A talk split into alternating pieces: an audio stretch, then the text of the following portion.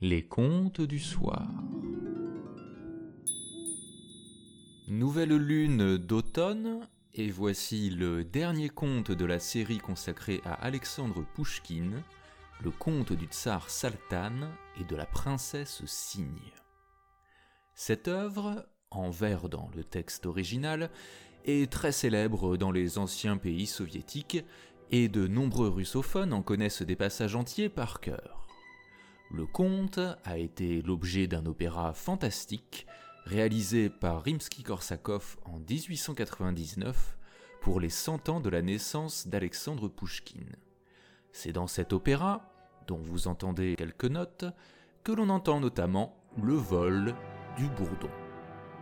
Tsar Saltan, prends ton envol et raconte-nous ton histoire. Trois jeunes filles, à leur fenêtre, filait un soir tardivement. Si j'étais tsarine, dit l'une, à moi seule je préparerais un festin pour le monde entier. Si j'étais tsarine, dit sa sœur, à moi seule je tisserais une toile fine pour le monde entier. Si j'étais tsarine, dit la troisième sœur, j'enfanterais un beau gâtir pour notre père le tsar. À peine eut-elle le temps de prononcer ces mots que la porte grinça doucement sur ses gonds et que dans la chambre entra le tsar, souverain de la contrée. Il s'était tenu caché, durant toute la conversation, derrière le mur. En tout, les paroles de la dernière lui avaient plu. Bonjour, belle jeune fille, dit-il. Sois tsarine, enfante un beau gâtir pour moi à la fin de septembre. Et vous, chère sœur, sortez de la chambre, partez à ma suite et celle de votre sœur. Que l'une soit filandière et l'autre cuisinière. Le tsar sortit dans l'antichambre. En hâte, tous partirent vers le palais. Le tsar, sans long préparatif, se maria le soir même. Le tsar Saltan et la jeune tsarine présidèrent au festin d'honneur, puis les invités mirent les jeunes époux sur un lit d'ivoire et les laissèrent seuls. La cuisinière rage dans sa cuisine, la filandière pleure devant son métier, toutes deux jalouses la femme du souverain. La jeune tsarine, selon sa promesse, conçut cette nuit même. On était en guerre en ce temps-là. Le tsar Saltan dit adieu à sa femme, Montant sur son bon cheval, il lui enjoignit de bien se garder par fidélité d'amour. Cependant qu'au loin il combat longuement et âprement, le temps approche de l'accouchement. Dieu leur donne un fils, long d'une aune. Comme une aigle sur son aiglon, la tsarine veille sur son fils. Elle envoie au tsar un messager portant une lettre annonçant la grande joie. Mais la filandière et la cuisinière ainsi que la vieille mère Babarikla, veulent perdre la tsarine. Elles ordonnent d'arrêter le messager. Elles en envoient un autre, portant ceci pour mot.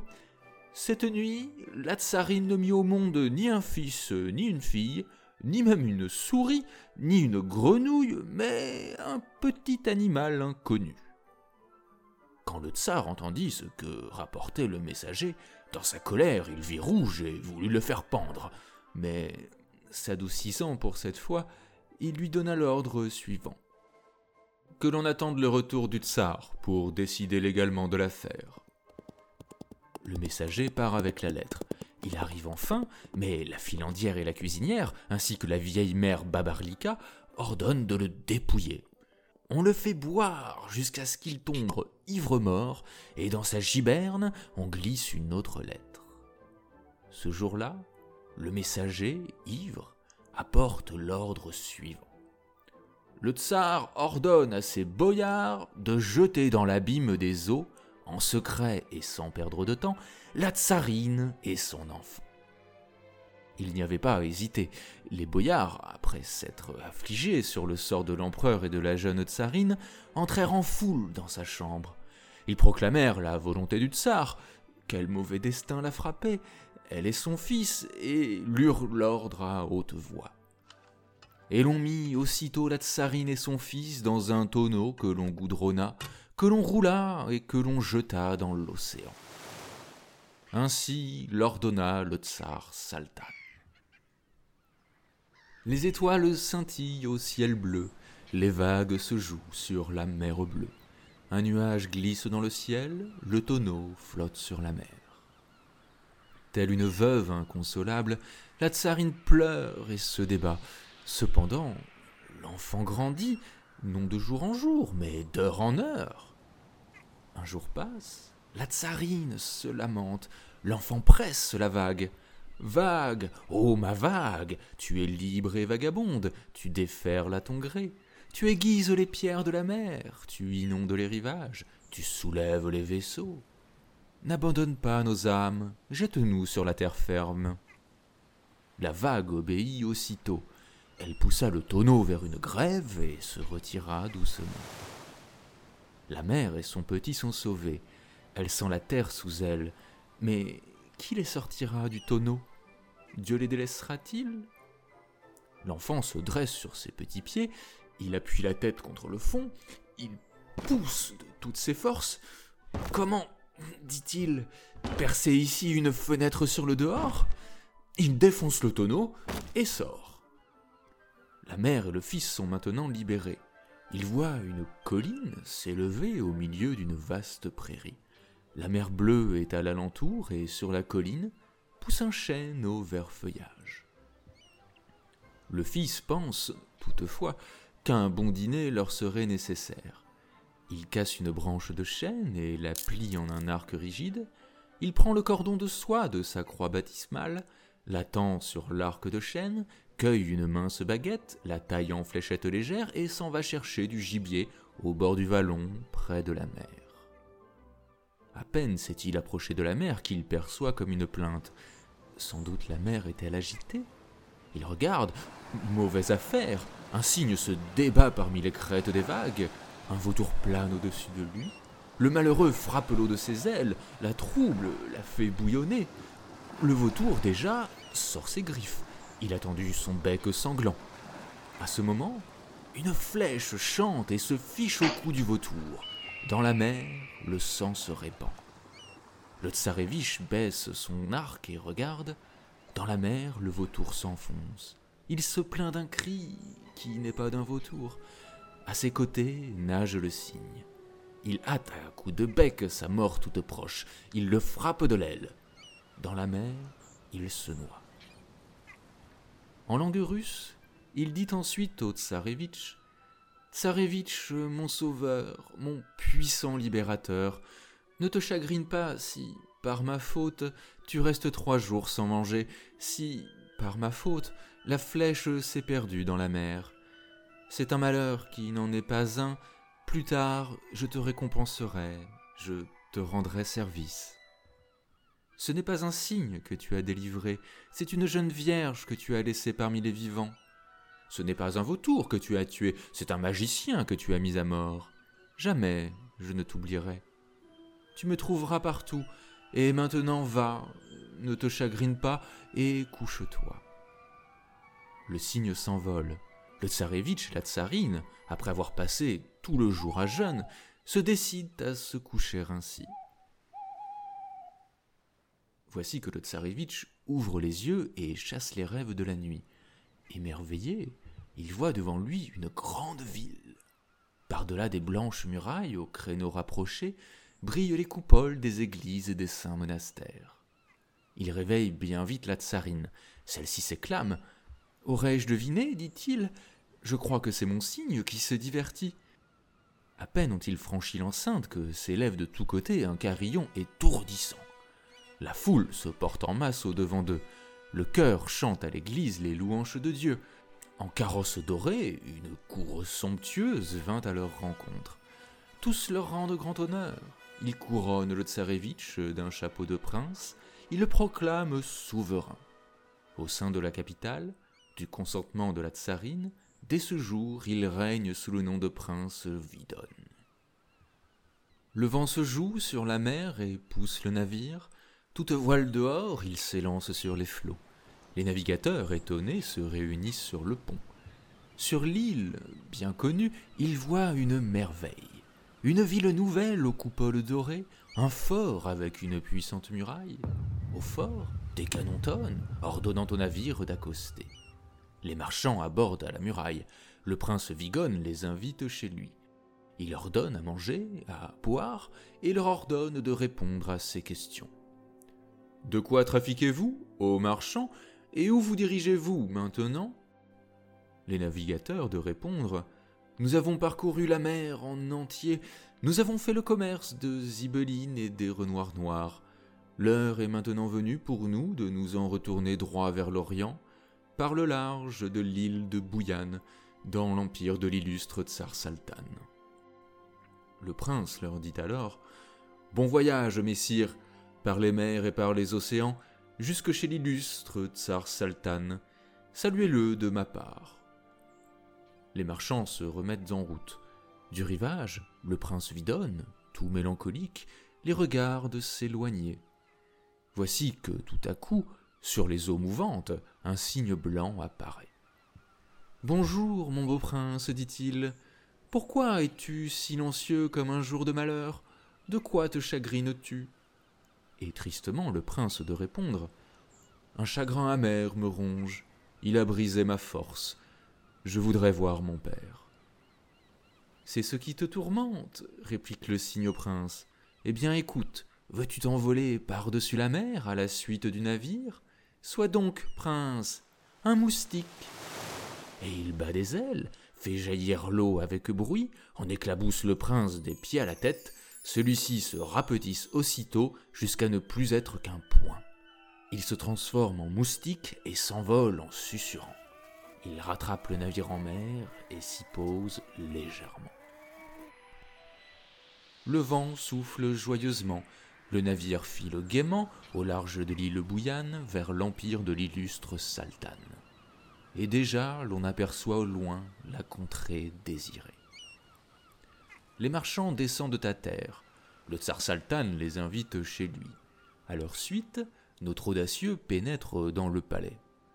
Tout resplendissant d'or, la couronne sur la tête et une pensée mélancolique sur le visage, le tsar Saltan est assis sur son trône. La filandière et la cuisinière, ainsi que la vieille mère Barbarilka, sont assises auprès du tsar et le regardent dans les yeux. Le tsar fait asseoir les marchands à la table et leur demande Et vous, messieurs les marchands, avez-vous voyagé longtemps? Fait-il bon vivre par-delà les mers ou non? Et quelle merveille y a-t-il par-delà le monde? Les navigateurs de répondre Nous avons parcouru le monde entier.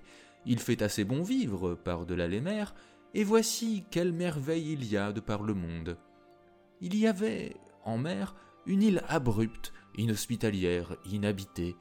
Elle s'étendait en plaine déserte. Un seul chêne croissait sur elle, et maintenant on y voit une ville nouvelle, avec un palais, des églises aux coupoles dorées, des palais et des jardins. Le prince Vidon y règne, il t'envoie son salut. Le tsar Saltan, émerveillé, murmure Ah, si je vis encore, j'irai vers l'île merveilleuse et rendrai visite à Vidonne. Mais la filandière et la cuisinière, ainsi que la vieille mère Babarilka, ne veulent pas le laisser aller visiter l'île merveilleuse. Peu Quelle rareté Vraiment dit la cuisinière en clignant malicieusement de l'œil aux deux autres. Une ville célèbre au bord de mer. Savez-vous, voici qui n'est pas une bagatelle. Un sapin se dresse dans une forêt. Au-dessous, un écureuil apprivoisé chantonne. Il casse des noisettes avec ses dents, non des noisettes ordinaires, mais des noisettes d'or dont des amandes sont des pures émeraudes. Voilà ce qu'on appelle une merveille. Le tsar Saltan s'étonne du prodige. Le moustique rage, rage. Il se pose sur l'œil droit de sa tante et la pique. La cuisinière pâlit, s'évanouit et devient borgne Les serviteurs, la vieille mère et la sœur, à grands cris, cherchent à saisir le moustique. Maudite bestiole, sors-tu? Mais lui, par la fenêtre, s'envole tout tranquillement dans son apanage par-delà les mers.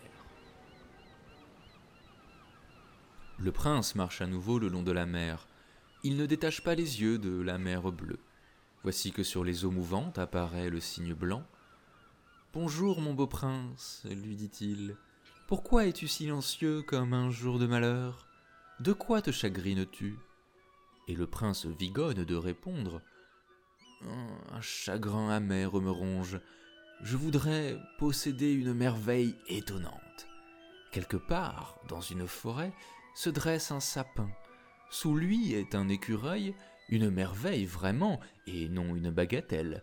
Cet écureuil chantonne, il casse des noisettes avec ses dents, non des noisettes ordinaires, mais des noisettes à coque d'or, et dont les amandes sont de pures émeraudes. Mais peut-être n'est-ce qu'un mensonge? Le cygne répond au prince Ce que l'on compte de l'écureuil est vrai. Je connais cette merveille. Allons, mon prince, ma chère âme, ne te chagrine pas. Je suis heureux de pouvoir te rendre ce service en gage d'amitié. L'âme reconfortée, le prince rentre chez lui. À peine s'était-il avancé dans la vaste cour qu'il aperçoit, sous un haut sapin, un écureuil qui, devant tout, casse de ses dents une noisette d'or, en retire l'émeraude, ramasse les coques, les range en petits tas réguliers et chante en sifflotant est-ce dans un jardin ou dans un potager? Le prince Vigonne s'étonne. Merci, murmure-t-il, et quel écureuil Dieu lui donne, ainsi qu'à moi, de la gaieté au cœur. Par la suite, le prince fit construire pour l'écureuil une maison de cristal, mit une garde à l'alentour et chargea un secrétaire de tenir un compte exact des noisettes. Grand profit pour le prince, tout honneur pour l'écureuil. Le vent se joue sur la mer et pousse le navire. Toute voile dehors, il s'élance dans les flots, au large de l'île abrupte, au large de la grande ville. Au port, les canons tonnent, ordonnant aux navires d'accoster. Les marchands abordent la muraille. Le prince Vigonne les invite chez lui, il leur donne à manger, à boire et leur ordonne de répondre à ses questions. De quoi trafiquez-vous, ô marchands, et où vous dirigez-vous maintenant? Les navigateurs de répondre Nous avons parcouru le monde entier. Nous avons fait le commerce des chevaux, uniquement des poulains du Don. L'heure est maintenant venue pour nous de nous en retourner au large de l'île Bahuyan, vers l'empire de l'illustre Saltan.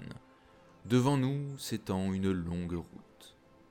Le prince leur dit alors Bon voyage, messire, par les mers et par les océans, jusque chez l'illustre Tsar Saltan, et dites-lui que le prince Vigonne lui envoie son salut. Les marchands quittèrent le prince, sortirent et reprirent leur voyage. Le prince se dirige vers la mer. Sur les vagues déjà, le cygne se joue. Mon âme est attristée, elle est emportée, dit le prince. Et de nouveau, en un instant, il l'éclabousse tout entier. Le prince se transforme en mouche, il s'envole, et sur le navire, entre le ciel et la mer, il se pose. Il se blottit dans une fente. Le vent souffle joyeusement, le navire file gaiement au large de l'île Bayuan vers l'empire de l'illustre Saltan. Et déjà, on aperçoit au loin la contrée désirée. Les marchands descendent à terre. Le tsar Saltan les invite chez lui. À leur suite, notre audacieux pénètre dans le palais. Tout resplendissant d'or, la couronne sur la tête et une pensée mélancolique sur le visage, le tsar Saltan est assis sur son trône. La filandière et Babarilka, ainsi que la cuisinière, sont assises auprès du tsar et semblent de méchants crapauds. Le tsar fait asseoir les marchands à la table et leur demande et vous, messire marchands, avez-vous voyagé longtemps? Fait-il bon vivre par-delà les mers ou non? Et quelle merveille y a-t-il par-delà le monde?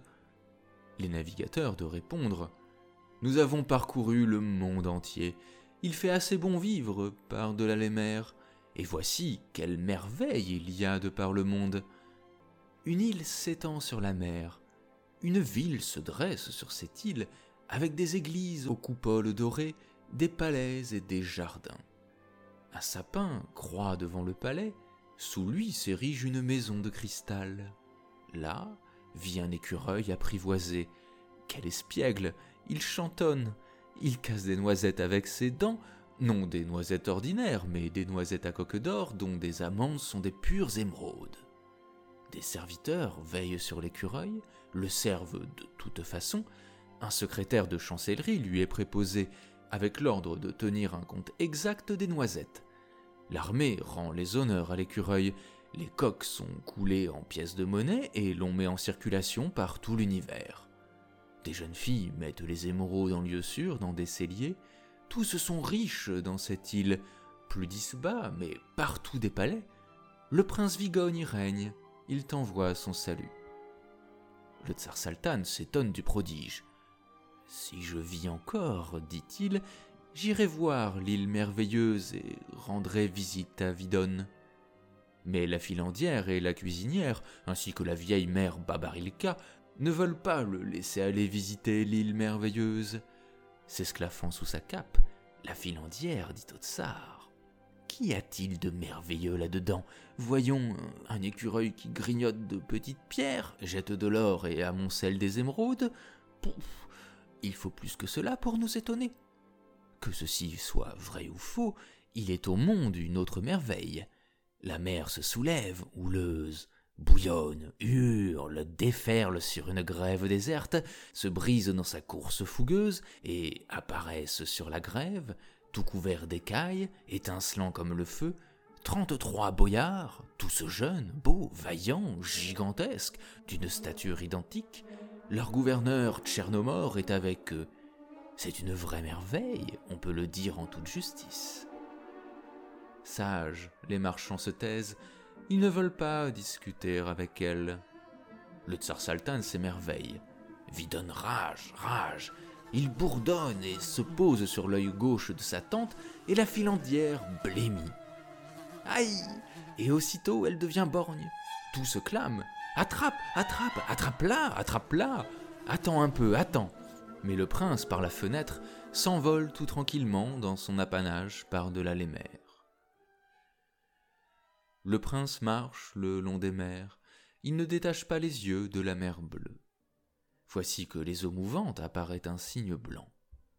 Bonjour, mon beau prince, lui dit-il. Pourquoi es-tu silencieux comme un jour de malheur? De quoi te chagrines-tu? Et le prince Vidonne de répondre Un chagrin amer me ronge.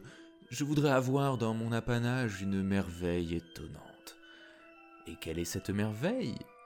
Où l'océan se soulève, où le hurle, déferle sur une grève déserte, se brise dans sa course fougueuse, apparaissent sur la grève, tout couverts d'écailles, étincelants comme le feu, trente-trois bogadirs, tous jeunes, beaux, vaillants, gigantesques, d'une stature identique. Leur gouverneur, Tchernomor, est avec eux. C'est ce qui te tourmente, réplique le cygne au prince. Ne te chagrine pas, mon âme, je connais cette merveille. Ces chevaliers de la mer, mais ce sont mes propres frères. Ne t'attriste pas. Va, attends leur visite. Oubliant son chagrin, le prince s'en va, s'assit sur le haut d'une tour et se mit à contempler la mer. Tout à coup, la mer se soulève, houleuse, se brise dans sa course fougueuse et laisse sur la grève trente-trois bogadirs, tout couverts d'écailles, étincelants comme le feu. Ils s'avancent deux par deux. Tchernomor, aux cheveux d'un gris d'argent, marche en avant et les mène vers la ville. Le prince Vidonne descend précipitamment de la tour. Il marche à la rencontre de ses chers invités. Le peuple accourt en hâte.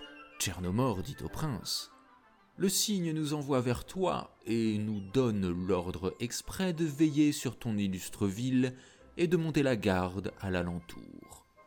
Tous les jours, désormais, sous tes hautes murailles, nous sortirons ensemble de l'onde marine. Ainsi, nous nous reverrons bientôt. Il est temps pour nous de nous en retourner dans la mer. L'air de la terre nous est lourd. Tous se retirent ensuite chez eux. Le vent se joue de la mer et pousse le navire, toute voile dehors, il s'élance dans les flots, au large de l'île abrupte, au large de la grande ville. Au port, les canons tonnent, ordonnent aux navires d'accoster. Les marchands abordent à la muraille, le prince Vidonne les invite chez lui, il leur donne à manger, à boire et leur ordonne de répondre à ses questions. De quoi trafiquez-vous, ô marchands, et où vous dirigez-vous maintenant? Les navigateurs de répondre Nous avons parcouru le monde entier. Nous avons fait le commerce de l'acier de Damas, de l'argent pur et de l'or. L'heure est maintenant venue pour nous de nous en retourner par le large de l'île de Bayuan vers l'empire de l'illustre Saltan. Devant nous s'étend une longue route. Le prince dit alors Bon voyage, messire, par les mers et par les océans, jusque chez l'illustre Tsar Saltan, et dites-lui que le prince Vidon lui envoie son salut. Les marchands quittèrent le prince, sortirent et reprirent leur voyage. Le prince se dirige vers la mer. Sur les vagues, déjà, le cygne se joue. Le prince lui dit alors Mon âme est attirée, elle est emportée. Encore en un clin d'œil, il l'éclabousse tout entier. Le prince, aussitôt, devient petit, petit. Il se transforme en bourdon, et bourdonnant, s'envole. Il rattrape le navire en mer, il se pose doucement sur sa poupe, il se blottit dans une fente. Le vent souffle joyeusement, le navire file gaiement au large de l'île Bayuan, vers l'empire de l'illustre Saltan. Et déjà l'on voit au loin la contrée désirée. Les marchands descendent à terre, le tsar Saltan les invite chez lui. À leur suite, notre audacieux pénètre dans le palais. Tout resplendissant d'or, la couronne sur la tête et une pensée mélancolique sur le visage, le tsar Saltan est assis sur son trône. La filandière et la cuisinière, ainsi que la vieille mère Babarilka, sont assises auprès du tsar et le regardent de tous leurs yeux. Le tsar fait asseoir les marchands à la table et leur demande Et vous, messires les marchands, avez-vous voyagé longtemps? Fait-il bon vivre par-delà les mers ou non? Et quelle merveille y a-t-il par-delà le monde? Les navigateurs de répondre nous avons parcouru le monde entier. Il fait assez bon vivre par-delà les mers. Et voici quelle merveille il y a de par le monde. Une île s'étend sur la mer, une ville se dresse sur cette île et tous les jours il y passe ce prodige. La mer se soulève, houleuse, bouillonne, hurle, déferle sur une grève déserte, se brise dans sa course fougueuse et dresse sur le rivage trente-trois bogatirs, tout couverts d'écailles, étincelants comme le feu, tous jeunes, beaux, vaillants, gigantesques, d'une stature identique. Leur vieux gouverneur, Tchernomor, sort avec eux de la mer. Il les fait avancer deux par deux pour veiller sur l'île et monter la garde à l'alentour. Il n'est pas de garde plus sûre, ni plus courageuse, ni plus vigilante. Le prince Vigogne règne là-bas, il t'envoie son salut. Le tsar s'étonne du prodige. Si je vis encore, dit-il, j'irai voir l'île merveilleuse et rendrai visite à Vigon. La cuisinière et la filandière ne soufflent mot, mais Babarilka s'esclaffe. Qui nous étonnera avec ça dit-elle. Des hommes sortent de la mer, ils errent et montent la garde. Que ce soit vrai ou faux, je ne vois là rien d'extraordinaire. De ces merveilles, le monde est plein. En toute vérité, voici ce que l'on raconte. Il est, par-delà les mers, une princesse si belle que l'on ne peut en détacher les yeux. Le jour, elle éclipse la lumière de Dieu, la nuit, elle éclaire la terre. Un croissant de lune brille sous sa tresse, une étoile resplendit sur son front, elle-même s'avance, majestueuse, sa démarche est celle d'un pan. Ses paroles coulent comme le murmure d'un ruisseau, on peut dire en toute justice que c'est là une vraie merveille. Sages, les marchands se taisent, ils ne veulent pas discuter avec la vieille femme. Le tsar Saltan s'émerveille, le tsarevitch, malgré sa colère, a pitié des yeux de sa vieille grand-mère. Il tourne en bourdonnant autour d'elle, se pose droit sur son nez et le pique. Une cloque surgit sur le nez. Et de nouveau, l'alarme jetée. Au secours, au nom de Dieu, à la garde, attrape, attrape, écrase-le, attrape-le, attends un peu, attends. Mais le bourdon, par la fenêtre, s'envole tout tranquillement dans son apanage par-delà les mers. Le prince marche le long de la mer bleue. Il ne détache pas les yeux de la mer bleue. Voici que sur les eaux mouvantes apparaît le cygne blanc. Bonjour, mon beau prince, lui dit-il, pourquoi es-tu silencieux comme un jour de malheur? De quoi te chagrines-tu? Et le prince vidonne de répondre. Un chagrin amer me ronge. Tous les hommes sont mariés, je vois que moi, seul, je ne le suis pas. Et que désires-tu? Il y a, dit-on, de par le monde, une princesse si belle que l'on ne peut en détacher les yeux. Le jour, elle éclipse la lumière de Dieu, la nuit, elle éclaire la terre. Un croissant de lune brille sous sa tresse, une étoile resplendit sur son front. Elle-même s'avance, majestueuse, sa démarche est celle d'un pan. Ses paroles coulent comme le murmure d'un ruisseau. Mais quelle est la vérité? Le prince attend la réponse avec anxiété. Le cygne blanc se tait, il réfléchit et dit Oui, il est une telle jeune fille, mais une femme n'est pas un gant. On ne peut la secouer de sa blanche main, on ne la passe pas à sa ceinture. Je te donnerai ce conseil, réfléchis à tout ceci de peur de te repentir ensuite. Le prince, lui, jure qu'il est temps pour lui de se marier, qu'il a déjà réfléchi à tout cela, et que, d'un cœur passionné, il est prêt à partir à la recherche de la belle princesse jusque dans la vingt-septième contrée. Poussant un profond soupir, le cygne dit alors Pourquoi si loin? Sache que ta destinée est proche, car cette princesse, c'est moi. Puis il battit des ailes, s'envola au-dessus des vagues et, du haut des airs, descendit dans le buisson. Là, il secoua ses ailes et se transforma en princesse. Un croissant de lune brille sous sa tresse, une étoile resplendit sur son front. Elle s'avance, majestueuse, sa démarche est celle d'un pan. Ses paroles coulent comme le murmure d'un ruisseau. Le prince embrasse la princesse, il la serre sur sa blanche poitrine. Bien vite, il l'amène auprès de sa mère, il se jette à ses pieds et l'implore. Ô mère, pour moi j'ai choisi une femme, pour toi une fille obéissante.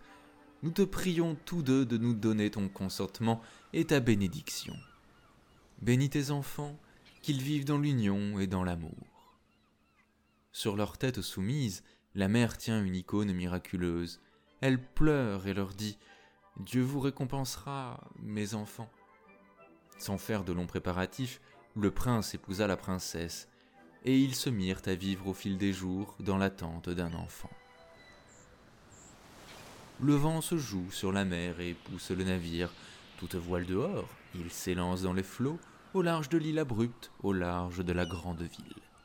Au port, les canons tonnent, ordonnant aux navires d'accoster. Les marchands abordent à la muraille, le prince Vigone les invite, il leur donne à manger, à boire et leur ordonne de répondre à ses questions. De quoi trafiquez-vous, ô marchands, et où vous dirigez-vous maintenant? Les navigateurs de répondre Nous avons parcouru le monde entier. Nous nous en retournons chez nous, vers l'Orient, par le large de l'île Bayouan, dans l'empire de l'illustre Sultan. Devant nous s'étend une longue route. Le prince leur dit alors Bon voyage, messire, par les mers et par les océans, jusque chez l'illustre Tsar Saltan, et rappelez à votre empereur qu'il a promis de venir me rendre visite. Jusqu'à présent, il n'est pas encore venu. Je lui envoie mon salut. Les navigateurs reprirent leur voyage. Cette fois, le prince Vigone resta chez lui. Il ne quitta pas sa femme. Le vent souffle joyeusement. Le navire file gaiement au large de l'île de Bayuan vers l'empire de l'illustre Sultan. Et déjà l'on aperçoit au loin la contrée désirée. Les marchands descendent à terre, le tsar Saltan les invite chez lui.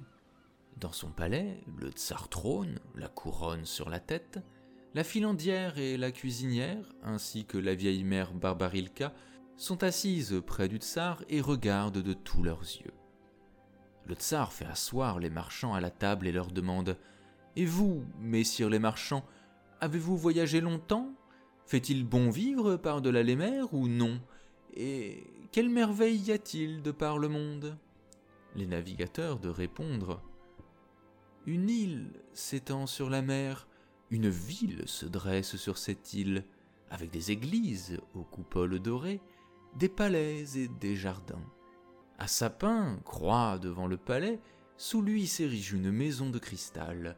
Là vit un écureuil apprivoisé. Quel espiègle Il chantonne. Il casse des noisettes avec ses dents, non des noisettes ordinaires, mais des noisettes à coque d'or dont les amandes sont de pures émeraudes. On chérit l'écureuil, on le dorlote.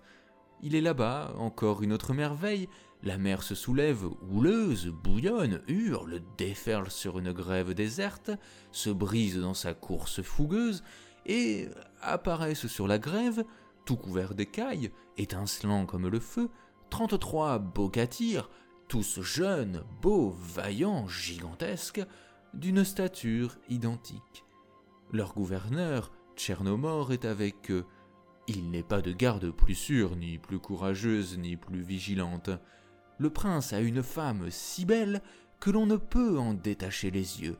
Le jour, elle éclipse la lumière de Dieu, la nuit, elle éclaire la terre. Un croissant de lune brille sous sa tresse, une étoile resplendit sur son front. Le prince Vigone gouverne cette ville. Tous le louent hautement. Il t'envoie son salut. Il te reproche d'avoir promis de venir le voir et de ne pas l'avoir encore fait. Le tsar ne peut plus tenir. Il ordonne d'armer une flotte. La filandière et la cuisinière, ainsi que la vieille mère Babarilka, ne veulent pas le laisser aller visiter l'île merveilleuse. Mais Saltan ne les écoute pas. Il les fait taire. Qui suis-je? Un tsar ou un enfant? dit-il, et non pour plaisanter. Je partirai ce soir. Puis il tapa des pieds et sortit en claquant des portes. Le prince Vidone est assis à la fenêtre. En silence, il contemple la mer. Elle ne bruit ni ne déferle, elle tressaille à peine. Dans les lointains azurés apparaissent des navires. Sur les plaines de l'océan glisse la flotte du tsar Saltan. Le prince Vidone sursaute alors. Il s'écrie à haute voix Ma mère, ma jeune princesse, regardez là-bas, mon père vient ici. La flotte approche déjà de l'île. Le prince Vidon prend sa lunette d'approche. Le tsar Saltan se tint sur le pont et le regarde avec une lunette. La filandière et la cuisinière, ainsi que la vieille mère Babarilka, sont avec lui. Elle s'étonne de la vue de cette contrée nouvelle. Les canons tonnent à l'unisson, les carillons s'ébranlent dans toutes les églises. Vidon lui-même se rend au bord de mer. Il y rencontre le tsar, la filandière et la cuisinière, ainsi que la vieille mère Babarilka. Il les mène vers la ville sans mot dire. Tous se rendent ainsi au palais. À la porte, des cuirasses étincellent. Devant le tsar se tiennent trente-trois bogatirs, tous jeunes, beaux, vaillants, gigantesques, d'une stature identique. Leur gouverneur Tchernomor est avec eux.